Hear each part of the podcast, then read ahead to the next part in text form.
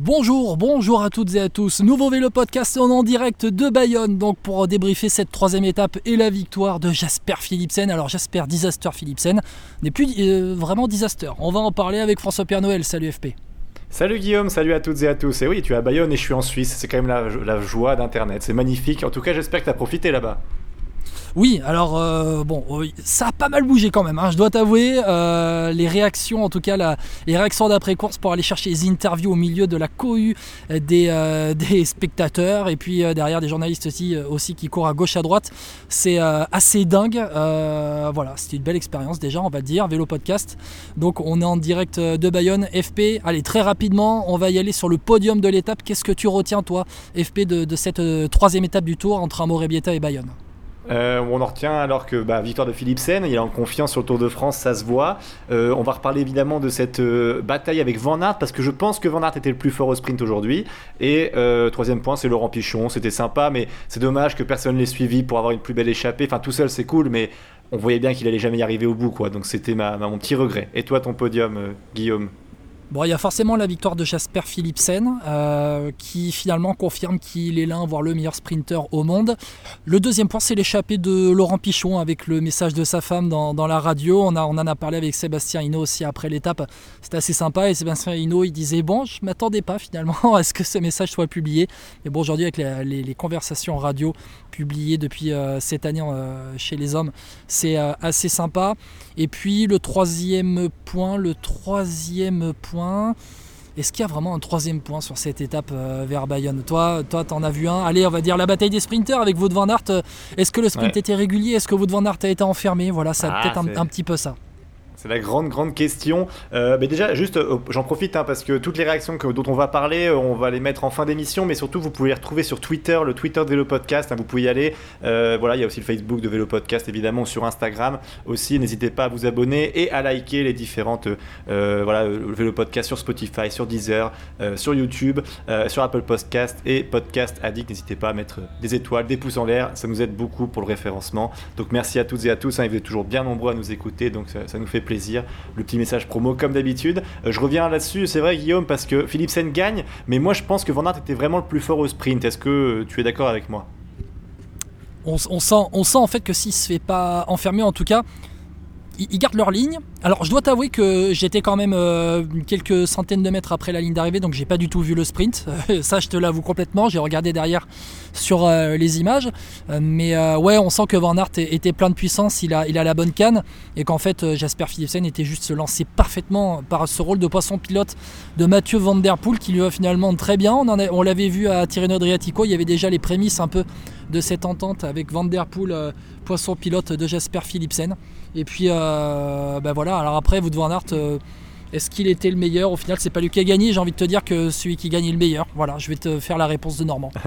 Oui, mais en même temps, après, quand on voit le profil, comment ça se passait sur le sprint, alors évidemment, il y a eu beaucoup d'analyses après. Je pense effectivement que la bonne décision a été prise, c'est-à-dire que Philipsen ne fait pas d'écart, en tout cas pas de gros écarts, il change pas de trajectoire. Par contre, Van Aert, je pense qu'il se fait avoir, c'est par les barrières en fait, où il y a un changement un peu au niveau des barrières, c'est pas totalement droit, et c'était très dangereux. Et je trouve ça bien aussi de la part de Van Aert de pas foncer tête baissée, tu vois, euh, de pas avoir voulu absolument passer et créer forcément un incident peut-être, ou en tout cas euh, provoquer une chute. Euh, tu vois, je pense à quelqu'un comme Groenewegen, même si on faut pas lui reprocher ça tout le temps. Euh, voilà, c'est un coureur qui était tête brûlée à une certaine époque. Hein, il en a fait les frais euh, et heureusement par rapport à ce qu'il avait fait. Mais tu vois, voilà, je trouve que Van aussi a eu l'intelligence à ce moment-là du sprint de s'arrêter en fait. FP, j'ai une petite surprise, on est en direct de Bayonne, on enregistre en tout cas à Bayonne. J'ai Charles-Antoine Nora de la chaîne L'équipe qui est avec moi, il t'écoute en même temps. Charles-Antoine, t'en as ah. pensé quoi toi Van Aert c'était le plus fort aujourd'hui? Non Van Aert c'est absolument pas le plus fort aujourd'hui. Euh, Van Aert euh, il a un problème euh, peut-être de forme. On a posé la question à Christophe Laporte. C'est vrai que Christophe Laporte il a encore fait un lead out parfait. On a l'impression que c'est un poisson pilote en or. Et euh, qu'est-ce qui lui manque à Van Aert? Bah, Quand il est dans les 200 derniers mètres, euh, il, certes, il y a un problème de placement. L'arrivée était quand même technique, il faut le rappeler. Hein, c'est pas une longue ligne droite. Il y avait un faux plat montant, après un petit faux plat descendant, une courbe. Il faut toujours être à la corde. C'est très compliqué. Il n'y a que deux, deux, sprinters finalement qui peuvent aller l'emporter. Et Van Aert, on avait l'impression qu'il avait tout pour y aller. Et en face, bah Van Der Poel est aussi un, très bon poisson pilote et c'est ah comme ça qu'il fait la différence. Mais Van Aert, c'est peut-être une question de forme. Hein. En vrai, euh, il faudra regarder demain, notamment à l'arrivée à Nogaro, pour voir si, euh, s'il arrive à, un peu à rattraper bah, les deux échecs, on peut dire, on peut parler d'échecs pour Wout van Aert sur ce début de Tour de France. Bon, Après, Philipsen, je te remercie beaucoup. Vas-y. Il est excellemment placé, hein, Philipsen. Il est excellemment placé par Van Der Poel. Et euh, on va dire que Van Aert, moi j'ai l'impression que sur, la, sur le démarrage, quand il vraiment il démarre son sprint, il remonte bien Philipsen. Hein, il s'arrête vraiment au moment où il, peut passer, tu sais, juste à côté. On a l'impression que ça va être serré. Je sais pas s'il aurait gagné, mais il avait l'air vraiment bon aujourd'hui, Van Aert quand même. Et d'ailleurs, il y a eu débat hein, juste après la ligne d'arrivée, savoir si Philipsen allait être euh, déclassé. Ah oui, oui, ça a été pendant de longues minutes, mais, euh, mais je pense que la bonne décision a été prise. et, franchement, il change pas de trajectoire quand tu regardes. Enfin, il n'y a pas un gros écart en fait. Et cette bataille pour les sprinters, toi Charles-Antoine, t'en penses quoi au-dessus là? Bah, Philipsen, c'est un garçon qui est quand même très prolifique depuis le début de l'année, faut, faut pas l'oublier. Et, les sprinters, c'est des mecs, c'est des gladiateurs des temps modernes, c'est des mecs qui marchent euh, à la confiance. Et il a, il a des victoires cette année, euh, il arrive avec le plein de confiance. On l'a vu dans la série Netflix, l'an dernier, c'était pas forcément le cas. Donc, oui, il est lancé par Mathieu Van Der Poel. Vous imaginez Mathieu Van Der Poel qui vous lance, vous? C'est incroyable. Vous êtes, vous êtes, une Formule 1 et vous êtes lancé par un autre Formule 1, c'est royal. Mais oui, moi je pense que à niveau confiance, il est très fort. Philipsen, il est, il est extraordinaire aussi. Mais on parle de Wood Van Aert. Wood Van Aert, à voir. Moi, je pense qu'il faut demain, il doit, il doit quand même montrer qu'il est quand même là. Et puis il y aura aussi l'arrivée à Bordeaux où on compte sur lui. Mais voilà, est-ce que le stage en attitude n'a pas été un peu difficile? On sait qu'il n'a pas performé notamment sur le Tour de Suisse, qui est une course de prépa.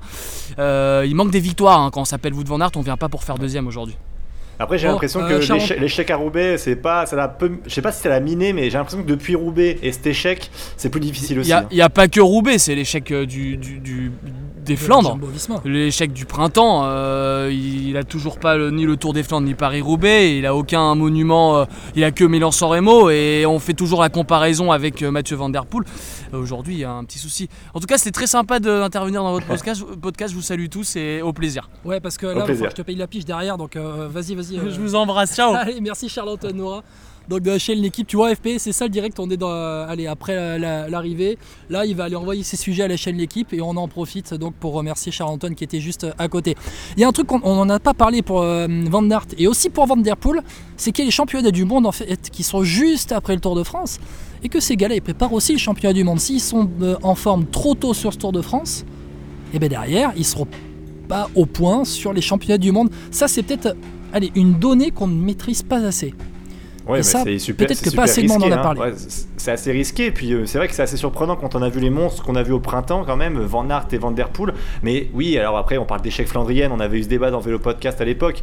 Moi je pense pas que c'est un échec. Alors oui, il gagne pas Roubaix des Flandres, j'entends bien, mais je veux dire, il a gagné, avant il, il, ramasse tout, il offre même la victoire à la porte sur Game je pense que Van Aert, il y, a, beaucoup de choses. Il doit y avoir cet échec de Roubaix qui reste dans la tête. Et en plus de ça, je pense qu'à la Jumbo, c'est pas la joie non plus, hein, visiblement, vu ce qui se passe ces derniers jours. Parce que hier, il devait gagner, il l'a pas fait. Aujourd'hui, il tombe sur plus fort que lui, Philippe Sen, lancé par Van Der Poel. Je pense qu'au niveau du moral, ça doit pas aller non plus pour Van Aert. Hein, tu vois, c'est ça aussi, plus que physiquement. parce que physiquement, le sprint, il a l'air vraiment costaud. Mais effectivement, ouais, ça va pas. Petite note aussi, par contre, belle place de Phil Baos, hein, de la Bahreïn, quand même aussi. Oui, deuxième. Deuxième. Euh, et aussi Caleb Ewan, qu'on sentait pas trop bien depuis le début du Tour de France. Il traînait un peu bah, à l'arrière. Chuté, hein. Caleb Ewan, qui il avait chuté autour de, ouais. Il avait chuté autour de Belgique, je crois, hein, si je dis pas de bêtises, mais exactement. il, est, il, est, il est bien, ouais, il était, il était bien. Après, euh, euh, on a un Mark Cavendish sixième aussi, mais qui a pas posé sur le sprint. Hein. Et Fabio Jacobsen, par contre, déception pour la Quick Step, un quatrième, il comptait beaucoup dessus, ils ont beaucoup roulé, et euh, pas terrible, terrible pour la Quick Step quand même, qui a une quatrième place. Après, honnêtement, il voilà. Était mal placé aussi. il était mal placé dans, ah oui. au moment où ça lance le sprint final. Ouais, ouais. Mais il a raison. C'est Jasper Philipsen qui est le mieux placé. Hein. Ouais, bah quand t'es lancé par Van Der Poel, oui, je suis désolé, là, la puissance que t'as, c'est impressionnant quoi. Euh, la ah quick step, c'est parce qu'il a perdu la roue. Il y a Casper Asgreen qui, avant le dernier kilomètre, euh, s'échappe un peu 10-15 mètres plus loin que le peloton, mm. un peu pour, comme Gros Chartner, il y a deux étapes, enfin voilà, avec la UAE. Euh, voilà, c'est un peu pareil. Là, Asgreen, il s'était un peu échappé, il s'est retourné, il a dit, oh bah, il est où Fabio? Puis en fait, il était trop loin. Donc, ouais, ouais, c'est.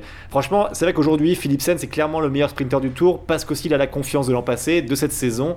Et aujourd'hui, je vois pas qui peut le dépasser s'il est toujours emmené par Van Der Poel sur un sprint comme celui-ci à voir. En tout cas, la bataille des sprinters va être euh, assez intense. On rappelle le top 10 de l'étape Jasper Philipsen, Phil Baos, Caleb Ewan pour le podium, Fabio Jacobsen et Wout van Aert pour le top 5. Le top 10 est complété par Mark Cavendish 6ème, Jordi Meus 7ème, on en avait parlé avant le tour, Dylan Groenewegen 8ème qui était bien placé à l'amorce du sprint et au final fait pas une belle place. Mats Pedersen 9, Brian Cocard 10e. Le classement par points, FP, Victor Lafay qui conserve son maillot vert grâce ben, grâce à Ah sa ouais. petite échappée. euh, Ouais. je- je- je- on en a parlé. Vous écouterez Victor Lafay après à la fin de ce podcast.